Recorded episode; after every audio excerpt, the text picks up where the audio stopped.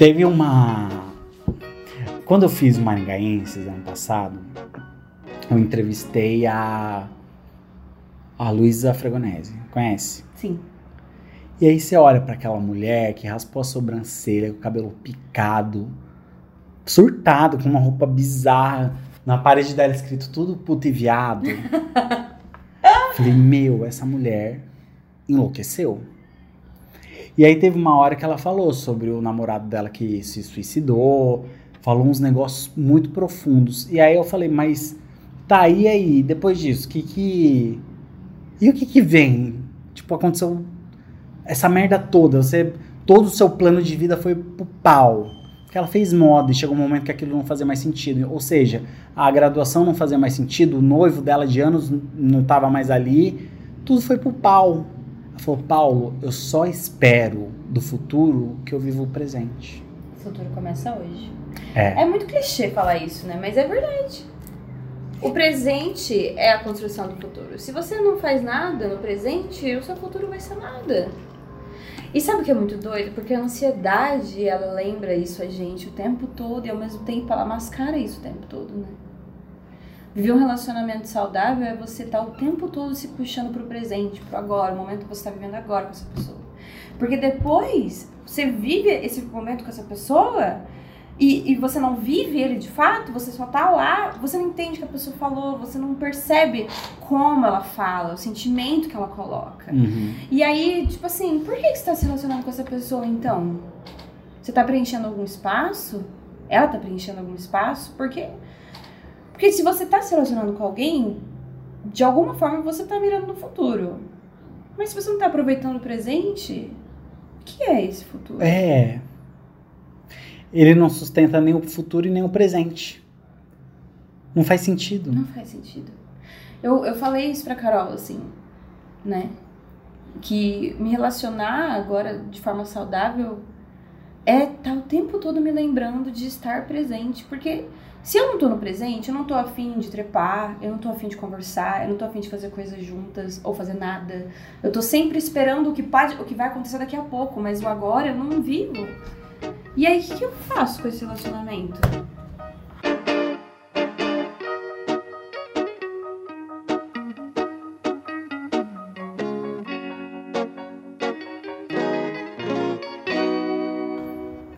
Mas você tava falando antes de tacar o foda-se, que o corre é seu. Você tava falando isso, não tava? É. Eu acredito que, amiga, depois que eu sofri pelo menininho lá, e eu e, e todos os amigos que eu tinha em comum com ele foram embora com ele, e que eu, eu buscava um padrão de beleza impossível de chegar, porque aos olhos, porque aos olhos dele aquilo era fundamental e aí passou a ser fundamental pra mim. E aí eu abri mão de uma série de coisas que eu assim não sei como que eu tô hoje, mas eu tô muito melhor do que eu tava, porque a única circunstância que eu tenho que atender é a minha.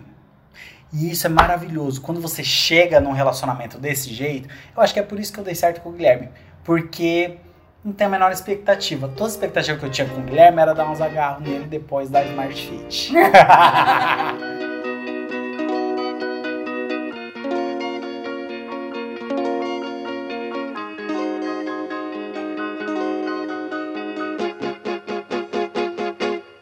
E amiga, a pessoa que ela acredita em monogamia e ela tem ciúme porque fulano saiu na quarta-feira com os amigos, mas não me avisou, sei lá, qualquer coisa. Uhum, uhum.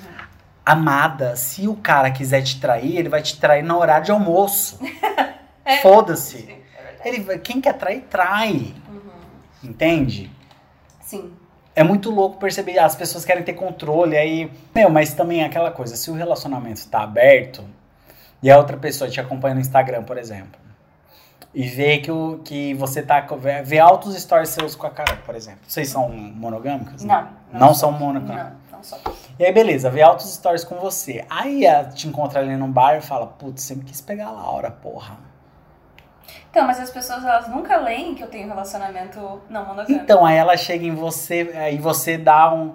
Dá um flertezinho e fala, não, pera, mas você, eu vi seus stories, você tá Você sempre tá babaca. traindo, cara. É. E aí você isso. precisa, não. Aí eu pego e falo, rezar cara, a missa. Eu sou não monogâmica. Eu liguei o Tinder agora, né? Cheguei aqui em Maringá que me atualizar das novidades. Então eu bati, bati Ai, eu Tinder. amo. E aí, é, no meu, na minha bio tá não mono e simpática. Porque antes tava. Ai, amei. Porque- Não, Mone, simpática. É, porque antes estava isolada e simpática. Eu queria dizer que eu não tô saindo, mas tô conversando com você. E agora eu tô. Eu não estou monogâmica e estou conversando com você. É tipo isso. Uhum. E aí algumas pessoas não sabiam o que, que era não mono. E aí eu falei, ah, quer dizer que eu não sou monogâmica, quer dizer que eu não tenho um relacionamento exclusivo. Acho que essa informação passou batida, porque daí quando eu falei, ah, minha namorada tem dois gatos, o quê? O quê? E desfez o match. Na hora. Putz, cara. Falei, nossa, que difícil, né, cara?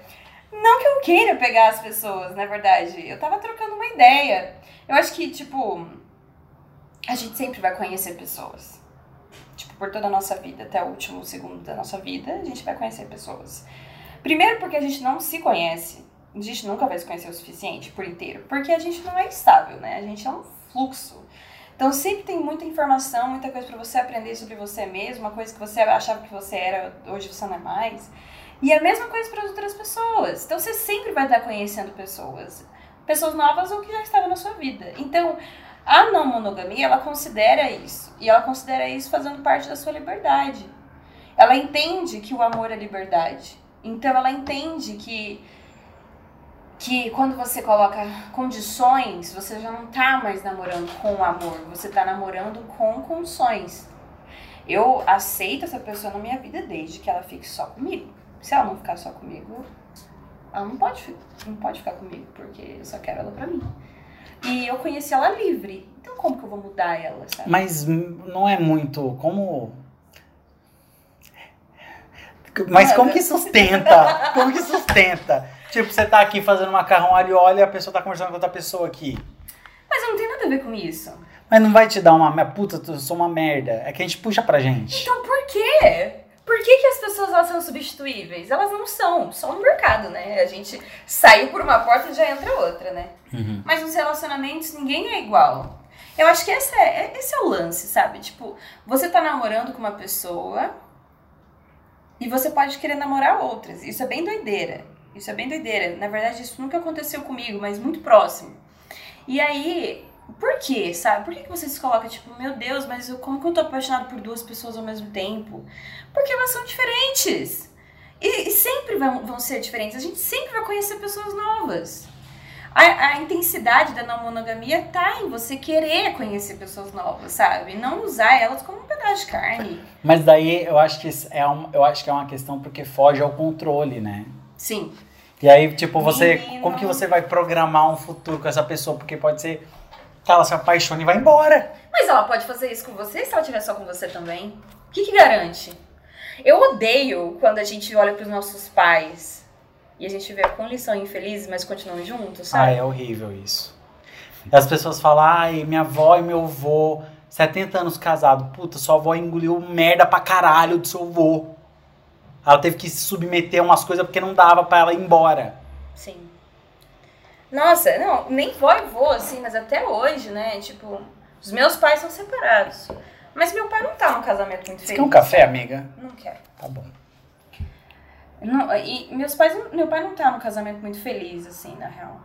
E eu fico, nossa, mas eu acho que todo mundo merecia um amor, sabe? Minha madrasta merecia um amor.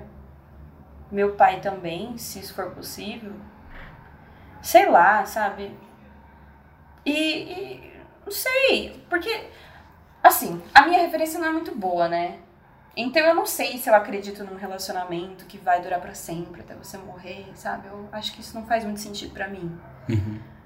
Mas eu acho que quando você tá tentando, sentando e conversando e trabalhando a não monogamia do seu relacionamento, não quer dizer que você vai ficar com outras pessoas, mas quer dizer que você vai abrir mão do controle, da posse, sabe? Dessas condições que você, que você coloca e tal.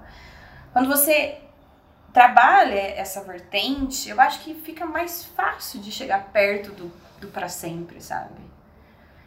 Porque quando a gente olha e fala, ai, o relacionamento não deu certo, não deu certo porque acabou. Ai, nada a ver isso, cara. Ou porque vocês não conversavam? Ai, amiga, você é à frente do seu tempo, né? Você acha? Ai, se bem que assim, eu tava. é, eu tô pra gravar com a Regina Navarro Lins, né? Tudo. Ela é maravilhosa. E, meu, eu olho pra aquela senhora. E aí eu olho pro marido dela e eu falo, gente, Como pode? como pode? Que é? E é, é porque você olha e fala, meu, uma senhora, professora.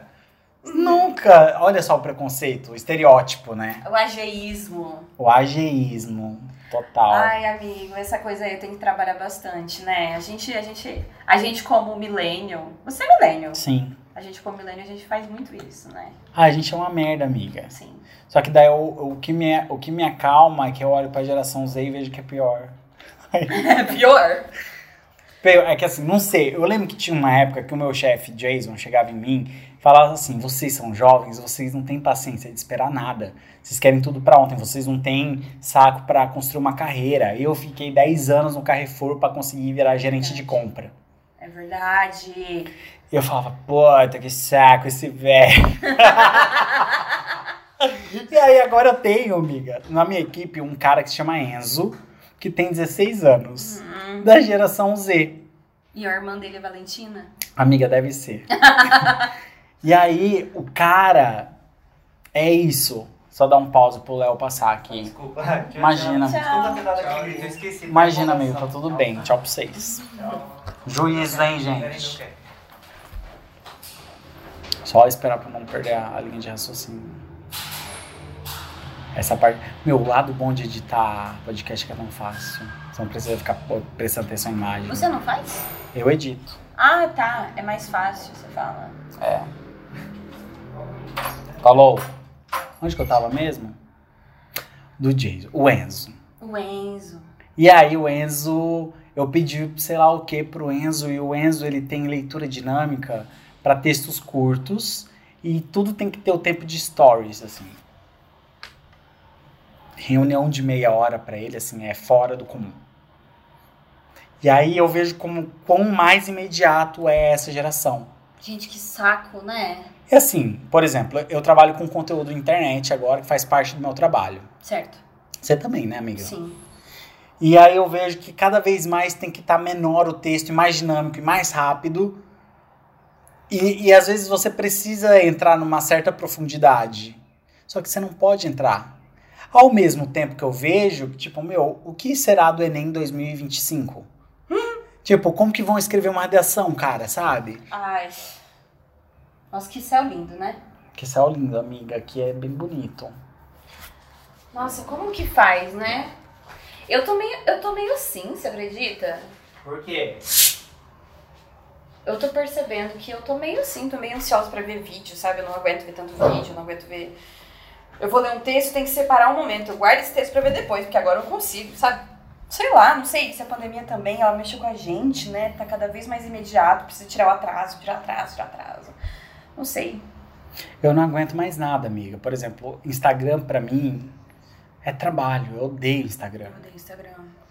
Eu odeio tu- tudo aquilo que eu achava cool e tal. Eu não sei se é porque eu cheguei lá, que momento que isso aconteceu, que eu eu gosto tem uma Você se enjoou, como o seu chefe falou, você se enjoou. Nunca tá bom. É, deve ser. a Fernanda Montenegro, ela uma vez contou em entrevista que quando ela comprou, foi a Fernanda Torres que contou, na verdade, que a Fernanda Montenegro, quando ela teve o primeiro celular dela, ela pegava o celular, fazia ligação, e aí quando ela terminava, ela desligava o celular e guardava na gaveta. Não é perfeita? Eu, eu ia pegar o celular pra fazer uma ligação, eu ia ver meus stories, eu ia ver as notificações, só que não sei o que, ia deixar o celular aqui do lado, depois eu lembrar, ah, nossa, tinha que ter feito uma ligação. Eu pego o celular de novo, não faço a ligação de novo. Meu, quantas vezes a gente já não fez isso? De, ai, preciso resolver uma coisa. Aí você entra e depois de meia hora você sai e você fala, o que eu vim fazer aqui? Que horas são, sabe? Daí você, tipo. Depois você esquece que você viu as horas, sei lá. E aí eu aprendi um negócio muito legal, que é, é sumir com o celular antes de dormir. Deixo carregando, saio de perto. Eu faço esses exercícios, porque depois da pandemia, principalmente, tudo é celular. Sim. E aí, tipo, ai, deixei o celular das nove da noite até as 8 da manhã sem ver, Cara, eu chego, tem 47 mensagens, um monte de notificação de Instagram e tal, tudo. E eu falo, cara, se eu tivesse permitido, eu teria 47 interrupções do que eu tava fazendo, pensando ou descansando. Mas já aconteceu com você de você ficar das 8 da noite, das 9 da noite às 8 da manhã, e aí quando você viu não tinha nenhuma notificação? Amiga, geralmente isso acontece quando eu tô na merda. Teve um Nossa, momento de extrema solidão que eu tive semana passada com a história da minha talk, que eu pedi, eu pedi pros meus amigos pra eles compartilharem, né, os famosinhos e tal, e ninguém compartilhou. E aí eu fiquei muito na merda. E aí eu falei, cara, eu não vou ser bad vibes e ficar reclamando pra amigo, nunca apareço quando apareço pra reclamar, não. E aí eu cheguei na minha taróloga, que sempre é acessível, e mandei mensagem pra ela. Ela não viu até hoje a mensagem. E aí eu falei, Nem Paulo, ela tá com tempo, irmão. é. Moral da história, você vai ter que engolir as suas lágrimas. Você vai ter que lidar com a sua merda sozinho.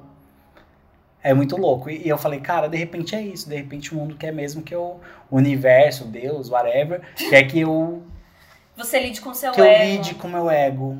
Lide com a minha frustração, com a minha Você- expectativa. Sempre assim, cara. Sempre você tem que lidar com um problema que você tem problema. É um- não é um problema que você tem facilidade, é um problema que você tem um problema. Uhum. Nossa, cara. É verdade. Eu. Não sei o que eu ia falar, na verdade. Deixa eu só ver um negócio aqui. Hum. Na verdade, o que eu queria falar pra você, Laura, é que esse é um, um podcast ao contrário. Se apresente pro pessoal que tá ouvindo a gente. Então, eu sou a Laura Cecílio. É, eu fiz mestrado em comunicação e semiótica, estudando gênero, política e semiótica. Estou fazendo doutorado em comunicação e semiótica, estudando gênero, política e semiótica. Caralho. Eu trabalho, eu sou coordenadora de marketing da Miller, que na verdade não vai ser mais Miller, mas isso eu não posso contar. Aqui é, é segredo.